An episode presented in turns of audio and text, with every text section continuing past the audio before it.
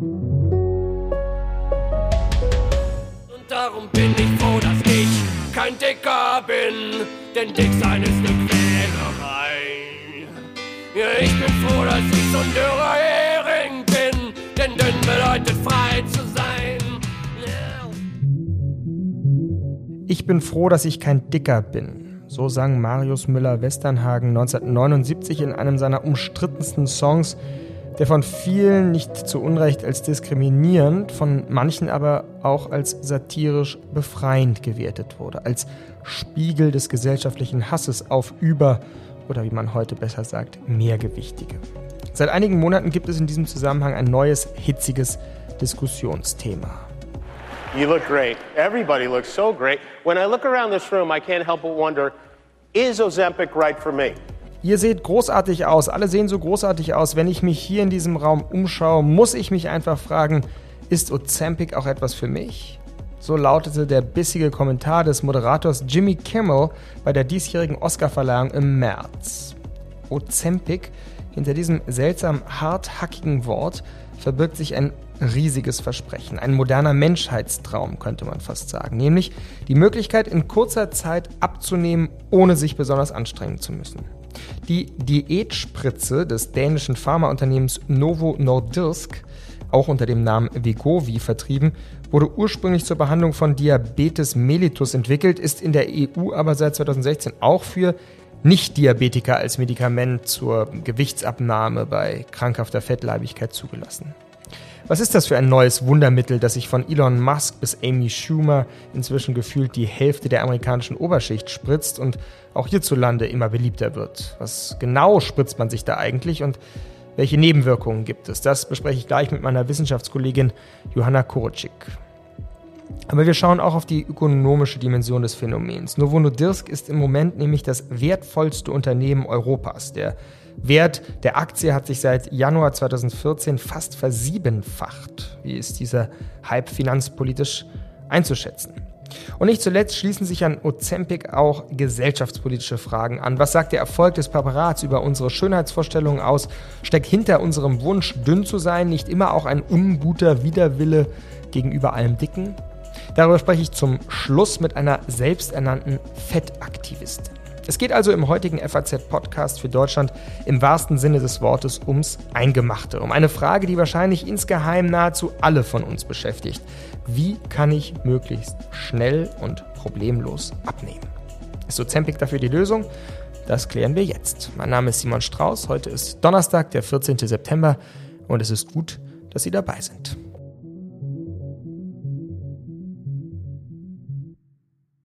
Ich freue mich, dass jetzt zu Beginn unserer Folge meine Kollegin Johanna Kurczyk aus unserer Wissenschaftsredaktion ins Berliner Studio gekommen ist, um uns aufzuklären über die Vorteile und Risiken der Abnehmspritze, darüber, was wunderbar und was vielleicht nicht so wunderbar ist an diesem neuen Wundermittel. Grüß dich, Johanna.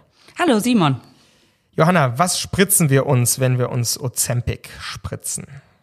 Also Ozempic ist ein Medikament, das gegen Diabetes mellitus Typ 2 entwickelt wurde. Es ist seit 2018 in Deutschland zugelassen und der Wirkstoff, der da drin steckt, ist Semaglutid. Und wie wirkt der? Der hat den Effekt, dass er die Insulinausschüttung anreizt. Und das Spannende dabei ist, dass es abhängig von der Nahrung ist. Also besonders wenn wir Kohlenhydrate essen, zum Beispiel Brot, Zucker, aber auch wie Schokolade, dann steigt der Blutzucker stark an und das verhindert dieses Medikament. Aber es hat auch noch einen Nebeneffekt und der ist der Grund, warum es derzeit so gehypt wird, nämlich es wirkt auch im Gehirn und unterdrückt da den Hunger. Also man hat weniger Appetit. Das heißt auch, dass äh, man sich einfach satter fühlt und das Medikament hemmt auch oder beziehungsweise verlangsamt die äh, Motilität des Verdauungstraktes. Also der Magen entleert sich langsamer und das sorgt eben auch dafür, dass man satt wird oder sich satt fühlt, besser gesagt. Und diesen Effekt hat man bei Diabetespatienten schon beobachtet, aber der Hersteller hat sich das jetzt sozusagen nochmal ausgekoppelt mit einem Medikament, das speziell zum Abnehmen gemacht ist. Vegovi heißt das, da ist der Wirkstoff ist der gleiche, auch Semaglutid, aber er ist höher konzentriert. Und was man in Studien da gesehen hat, ist wirklich äh, sehr beeindruckend. Also es waren stark übergewichtige Patienten, muss man sagen, die da mitgemacht haben, mit einem BMI von über 38, also wirklich ausgeprägte Adipositas. Und da hat sich das Körpergewicht tatsächlich um 15 Prozent reduziert. Also es ist wirklich enorm, die Effekte. Wie oft muss man sich diese Spritze dann in, die, in den Bauch rammen? Das äh, muss man einmal die Woche machen. Das ist auch das Besondere an diesem Wirkstoff. Es gab ähnliche ähm, Präparate, also andere Wirkstoffe schon vorher, aber die musste man täglich spritzen. Die haben auch nicht so gut gewirkt. Also das ist sozusagen das Besondere, was ähm, der Hersteller geschafft hat mit diesem Präparat im Vergleich zu den Vorläufern.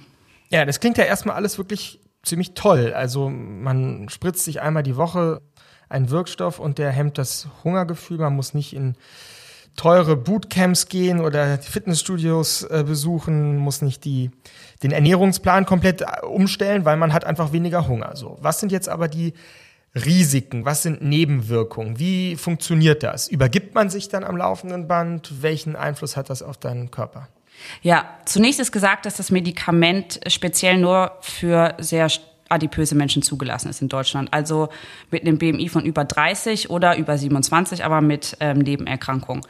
Und äh, man muss sagen, in den Studien hatten die Menschen auch eine Ernährungsberatung. Sie haben 500 Kalorien am Tag weniger gegessen und sie haben Sport gemacht. Also mhm. es funktioniert nicht, dass man sich jeden Tag weiter Pizza und Burger isst und dann spritzt man sich und dann purzeln die Funde. So funktioniert das nicht. Und also diese Nebenwirkung führt natürlich auch im Extremfall zu Problemen. Ne? Also das heißt äh, Übelkeit durch dieses extreme Völlegefühl, Übelkeit, Erbrechen, dann hat man Durchfall und auch Obstipation, also Verstopfung, die hält tatsächlich auch recht lange an. Und diese Nebenwirkungen sind auch nicht selten. Die treten bei drei Viertel praktisch der Menschen auf, die das nehmen. Also es wird sehr sicher passieren. Und man hat auch festgestellt, dass das Medikament besser wirkt, wenn man stark übergewichtig ist. Und man kann sich das vorstellen, natürlich, je mehr Wirkung man haben möchte, wenn man sich dann mehr spritzt, dann hat man auch mehr Nebenwirkungen. Also das ist kein Feelgood-Medikament, definitiv nicht. Mhm. Das heißt also, wenn jetzt du oder ich wir uns das jetzt spritzen würden, ähm, dann würde da gar nicht so viel passieren erstmal, oder? Das ist alles so ein bisschen Mutmaßung, muss man tatsächlich sagen. Also rein wissenschaftlich betrachtet, es gibt keine Studien dazu, wie das bei ähm, normalgewichtigen Menschen wirkt. Dafür ist das Medikament nicht zugelassen, nicht gedacht und deswegen gibt es da auch keine Daten zu. Und was man aber so hört, zum Beispiel von irgendwie Ärzten aus Hollywood, die das so ein bisschen berichten, ist, dass man schon abnimmt, aber ähm, nicht in dem Ausmaß wie jemand, der stark übergewichtig ist. Plus dazu kommen ja über die, die Nebenwirkungen, über die wir schon gesprochen haben. Und das ist natürlich auch verbunden mit einem Unwohlsein und Kopfschmerzen und Müdigkeit, also einer generellen so Unpässlichkeit einfach. Und äh, man muss auch sagen, dass es überhaupt nicht, die Langzeitfolgen sind völlig unklar, muss man sagen. Ne? Also es gibt das Medikament erst seit, ähm, das Vegovi ist seit letztem Jahr zugelassen. Und es ist nicht absehbar, was das langfristig für Folgen hat, so richtig. Im Moment scheint es noch so, als hätte es eigentlich wenig. Also es war mal der Verdacht, dass es zum Beispiel Krebs macht mhm. in der Bauchspeicheldrüse und in der Schilddrüse. Das hat man bei Tieren gesehen, aber das hat sich bei Menschen tatsächlich nicht gezeigt. Aber wieder unter der Voraussetzung, dass das waren alle Studien mit stark Übergewichtigen. Und wie es einfach bei Normalgewichtigen wirkt, kann man nicht sagen. Mhm. Positive Effekte habe ich gelesen, gäbe es aber möglicherweise auch. Also klar, Herzinfarkt und Schlaganfall, die ja häufig auch mit Übergewichtigkeit zusammenhängen, sind dadurch natürlich dann auch möglicherweise eingedämmt. Ne?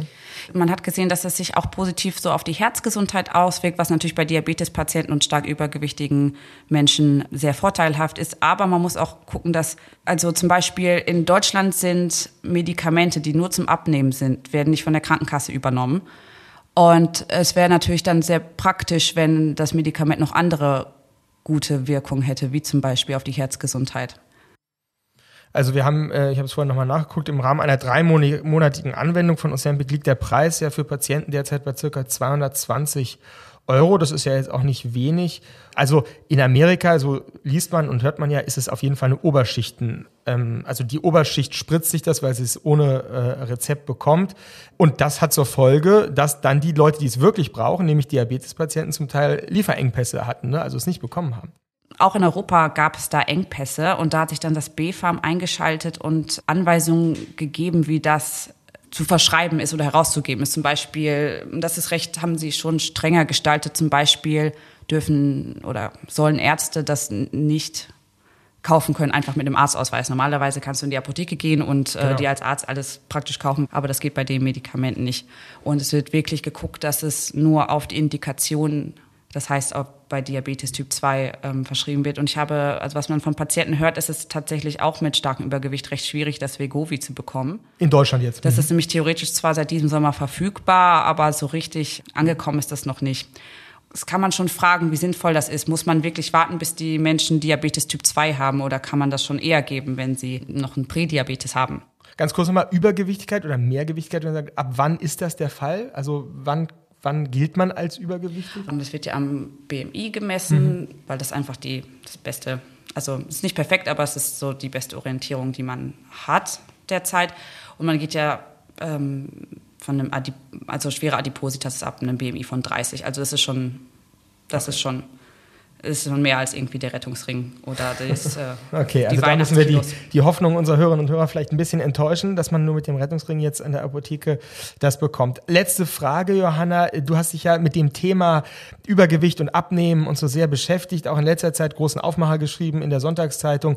Wenn du jetzt einen Rat hast für jemanden, der uns hört, der gerne abnehmen will, jetzt mal zum, zum Schluss, ähm, würdest du diese Spritze grundsätzlich empfehlen oder was sind andere Möglichkeiten, die du für realistischer hältst? Für Menschen, die stark übergewichtig sind, ist das sicher eine Option, die sie auf jeden Fall mit ihrem Arzt besprechen sollten oder ihrer Ärztin. Für Menschen, die einfach abnehmen wollen, da würde ich auf jeden Fall strengstens von abraten. Erstmal ist die Nebenwirkung langfristig nicht bekannt und auch bei diesem Medikament äh, gibt es, muss man seinen Lebensstil ändern, das heißt die Ernährung vor allen Dingen umstellen. Man hat in Studien gesehen, dass ein Plateau erreicht wird nach ungefähr einem halben Jahr bis einem Jahr und dann geht der Gewichtsverlust nicht weiter. Also man kommt damit nicht von 120 Kilo auf 50. So. Ähm, und außerdem reguliert sich das Gehirn, kann man sagen, ähm, nach einigen Monaten wieder, weil das Hungergefühl wird nicht nur von dem Glucagon-like Peptide, also das Peptid, was Semaglutid imitiert. Der Hunger wird auch von anderen ähm, Faktoren bestimmt. Das heißt, es gleicht sich dann wahrscheinlich wieder an. Das heißt, am Ende ist das äh, der Umstellen des Ernährens nach wie vor die realistischere Version, um abzunehmen. Unbedingt, denn es gibt auch, also es hat sich auch gezeigt in Studien, dass man das Medi sobald man das Medikament nicht mehr nimmt, äh, nimmt man auch wieder zu. Also das müsste man dann sein ganzes Leben lang praktisch spritzen und davon gehe ich mal, mal aus, dass man das nicht wirklich will, vor allen Dingen angesichts der unklaren Langzeitfolgen. Der unklaren Langzeit und auch der Kosten. Vielen Dank, Johanna, für deine Einschätzung und auch die Warnung am Schluss. Danke dir. Soweit also die Einschätzung meiner Wissenschaftskollegin. So richtig Lust aufs Ausprobieren von Ozempic bekommt man nach ihren Ausführungen meiner Meinung nach nicht, aber vielleicht wollen sie ja investieren, statt zu spritzen, in das wertvollste Unternehmen Europas, in Novo Nordisk. Dazu darf ich jetzt meinen Kollegen Sebastian Balster befragen. Er ist Redakteur im Wirtschaftsressort unserer Zeitung und befasst sich unter anderem mit der Pharmabranche. Ich grüße Sie hier, erste Mal im FAZ-Podcast für Deutschland, Herr Balster. Herzlich willkommen. So ist es. Ich freue mich sehr, Herr Strauß. Herr Balster, wie würden Sie denn das Unternehmen Novo Nordisk ganz grob charakterisieren? Was muss man darüber wissen? Man muss wissen, es ist erstmal alles andere als ein Start-up. Es ist vor ziemlich genau 100 Jahren gegründet worden in Dänemark. Es war die meiste Zeit seines Bestehens ein vergleichsweise langweiliges, solides, profitträchtiges Unternehmen. Also im besten Sinne langweilig. Stabile Geschäfte gemacht mit Insulin. Insulin ist der Stoff, den Novo Nordisk herstellt seit eben seit 100 Jahren äh, und damit mit diesem für Diabetiker lebenswichtigen Mittel auch bis heute noch das meiste seines Geschäfts bestreitet. Seit zwei, drei Jahren gibt es daneben aber eben die Abnehmspritze, über die wir heute sprechen wollen und die hat diese Firma so richtig ins Rampenlicht gebracht. Das Zweite, was man wissen sollte dazu, die Anteile von Novo Nordisk sind zu drei Vierteln auf dem öffentlichen Markt, also in Amerika an der Börse gehandelt, in New York, nicht in Kopenhagen. Ein Viertel gehört einer Stiftung. Und diese Stiftung mhm. hat ein Viertel der Aktien, aber den, die Mehrheit der Stimmen. Also die Stiftung bestimmt, wo es lang geht bei Novo Nordisk. Was ist das für eine Stiftung? Ist das eine dänische wohltätige Stiftung, oder? Das ist eine der Wissenschaft verpflichtete Stiftung, eine gemeinnützige dänische Stiftung, so ist es. Und die sieht sich als Nachfolger des oder Nachfolgerin des Unternehmensgründers gewissermaßen. Das war nämlich ein dänischer Nobelpreisträger, August Krogh, 1920. Er hat den Nobelpreis bekommen für Medizin bzw. Physiologie. Er war Zoologe und hat dann mit seiner Frau, die an Diabetes litt, eine Reise nach Kanada gemacht und dort die ersten Versuche der künstlichen Insulinherstellung kennengelernt und hat das, die Lizenz bekommen, das in Nordeuropa zu machen von den Erfindern. Das war der Anfang von Novo Nordisk. Hm, sehr spannend, also große Tradition. Jetzt ist es momentan das wertvollste Unternehmen Europas. Das klingt ja wirklich spektakulär. Was heißt das aber? Wie viel ist es wert? Ja, der jüngste Blick auf die Börsenstatistik sagt, wir liegen bei ungefähr 440 Milliarden Dollar. Dollar ist in dem Fall die richtige Währung, weil es eben in New York an der Börse ist. Amerika ist schon lange der wichtigste Markt für Novo Nordisk. Insofern passt das. Das ist nichts Neues, dass sie dort gehandelt werden. 440 Milliarden Dollar, das ist jede Menge. Wir können sagen, da passt Mercedes, BMW, VW und noch zweimal SAP rein, so ungefähr, wenn wir es mit deutschen Unternehmen vergleichen wollen. Und seit zehn Tagen, zwei Wochen, eben die Nummer eins in Europa hat gemessen am Börsenwert solche Giganten wie Nestlé und den Luxusmarkenkonzern LVMH hinter dem Louis Vuitton und all das steckt ähm, überholt. Mhm. Ja, wer ist denn jetzt dafür verantwortlich? Wer ist da gerade in der Führungsposition und gibt es da ein besonderes strategisches Geschick? Ähm, ich meine, klar, die Nachfrage scheint sehr groß zu sein, das haben wir vorher ja auch schon gehört, aber äh, was ist da jetzt finanzpolitisch sozusagen oder aus Ihrer Sicht noch zu sagen? Na, der Vorstandsvorsitzende Lars Frurgau Jürgensen ist seit 2017 an der, an der Spitze. Die Arbeit an diesen Abnehmpräparaten hat aber viel früher angefangen. Das ist gewissermaßen ein Nebenprodukt der Diabetesforschung, die dort betrieben wird. Also Jürgensen selbst sagt, äh, wir sind seit 25 Jahren dran, sowas zu entwickeln. Der Wirkmechanismus ist ja klar, wie es, funktioniert. Das ist für Diabetiker erstmal gedacht, von man gesehen hat, hier passiert aber eben auch äh, diese Gewichtsreduktion. Und Jürgensen hat sich früher auf den Standpunkt gestellt, die zusätzlichen medizinischen, den zusätzlichen Nutzen vom Abnehmen ja, zu, zu äh, nachzuweisen, hat eine große, große Studie, die größte äh, Studie, die dieses Unternehmen überhaupt je über die Bühne gebracht hat, mit 18.000 Probanden angestoßen, um zu zeigen, dass auch Herz-Kreislauf-Erkrankungen geringer oder seltener vorkommen, wenn man weniger übergewichtig ist.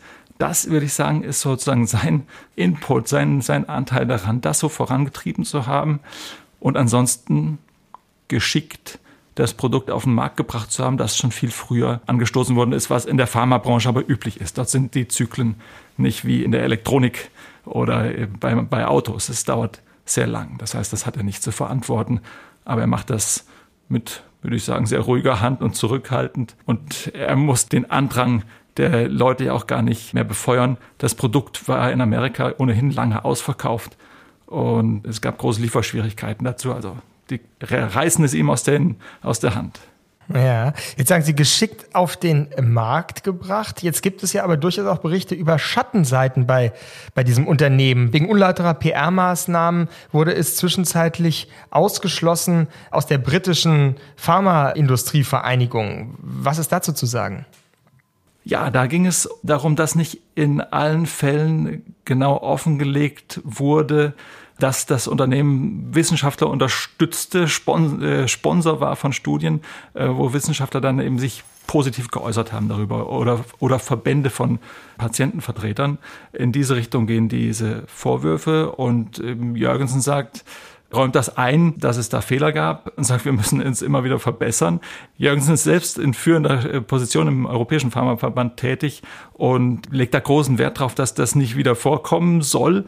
Aber es ist passiert, dass Pharmafirmen in Studien unterstützen, Ärzte dafür brauchen.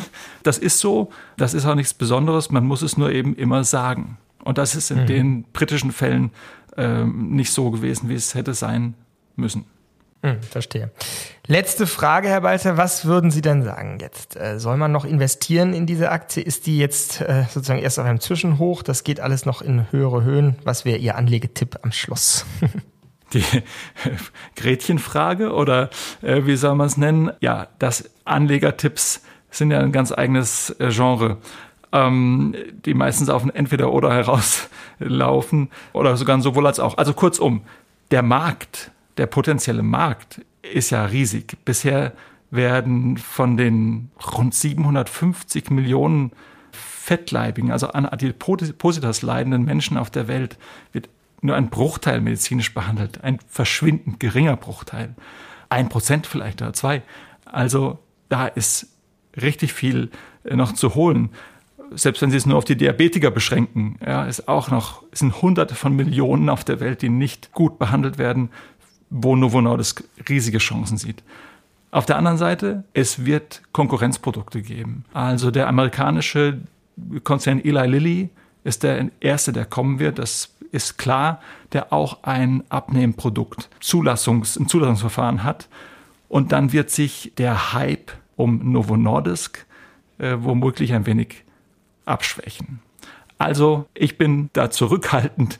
Eine Firma, die so einen Aufschwung an der Börse hinter sich hat, ich würde zurückhaltend sein und sagen, das ist, dieser Kurs wird sich nicht ewig halten lassen. Sehr gut. Vielen Dank für diese ausgewogene, ausgeruhte Einschätzung des äh, Unternehmens und des äh, ja, finanzmarktpolitischen Hintergrunds. Vielen, vielen Dank, Sebastian Balzer. Alles Gute. Dankeschön. Jetzt zum Schluss, wie versprochen, noch ein kurzer Schwenk auf die gesellschaftspolitische Ebene unseres Themas. Was bedeutet der Hype um Ozempic auf kultureller, auf zwischenmenschlicher Ebene?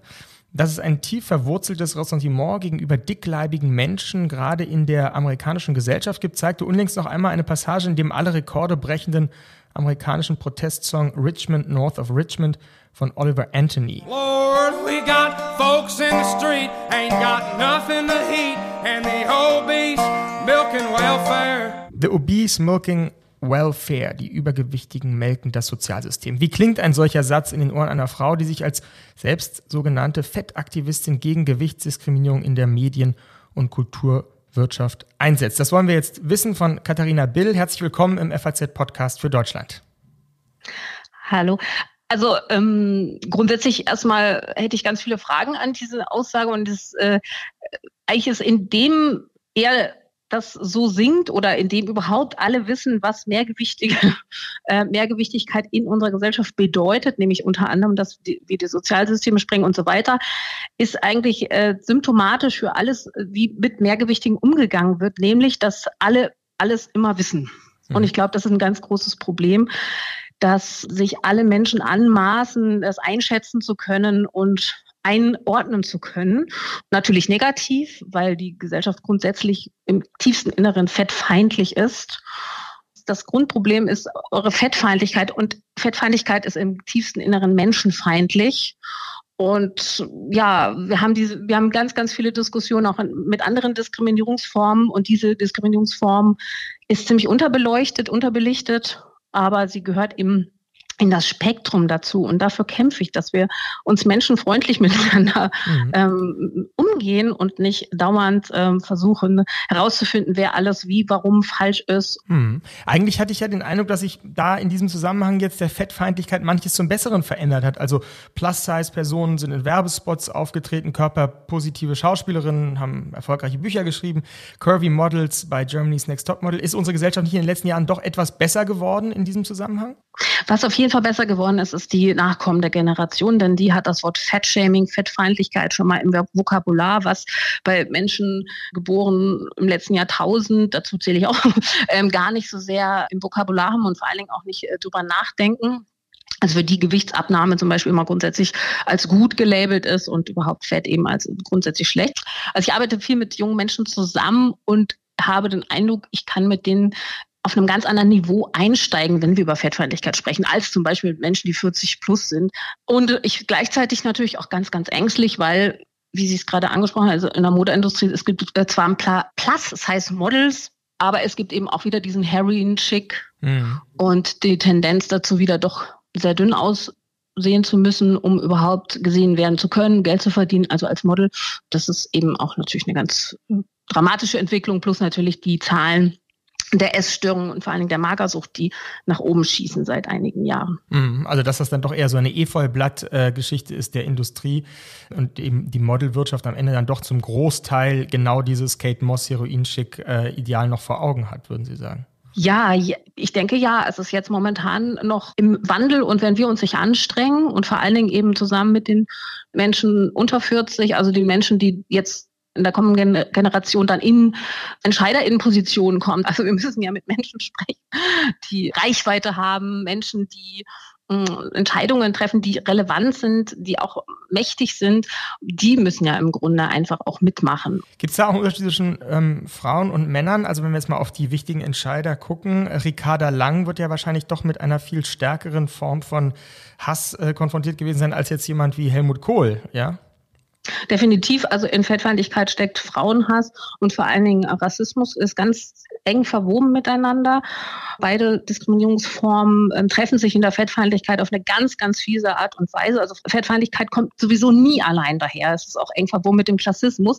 Insofern trifft es dann mehrfach marginalisierte Menschen besonders hart, eben unter anderem Frauen. Ricarda Lang ist ein sehr gutes Beispiel, finde ich, weil ähm, eben gar nicht zum Teil nicht mehr geschaut wird, welche Politik macht sie oder es wird dann eben ver verwoben, man ist mit ihrer Politik nicht einverstanden und beleidigt sie fettfeindlich. Mhm. Wo, wo ist denn Fettfeindlichkeit? Wie, wie, wie tritt das zutage? Also die krasse Beleidigung, die derbe Beschimpfung, das lassen wir jetzt mal außen vor. Aber ich habe gestern mal mit einem Freund äh, gesprochen über das Thema, ja, und der sagte dann interessanterweise, dass ihm manchmal schon das Kompliment, Mensch, du hast aber abgenommen, dass er das eigentlich als beleidigend empfinden würde. Wie stehen Sie dazu? Auf jeden Fall. Also abnehmen ist per se keine Leistung und auch keine besonders gute Sache. Es ist sehr individuell, sowohl abnehmen als auch zunehmen, als auch das Gewicht immer im gleichen Spektrum zu halten. Viele Menschen nehmen ab, weil sie krank sind. Viele Menschen nehmen ab, weil sie traurig sind und viele Menschen nehmen ab, weil sie eine Essstörung haben. Auf der persönlichen Ebene würde ich niemals jemanden dafür gratulieren, du hast abgenommen, weil ich eben nicht weiß, was steckt dahinter. Das mhm. ist das eine.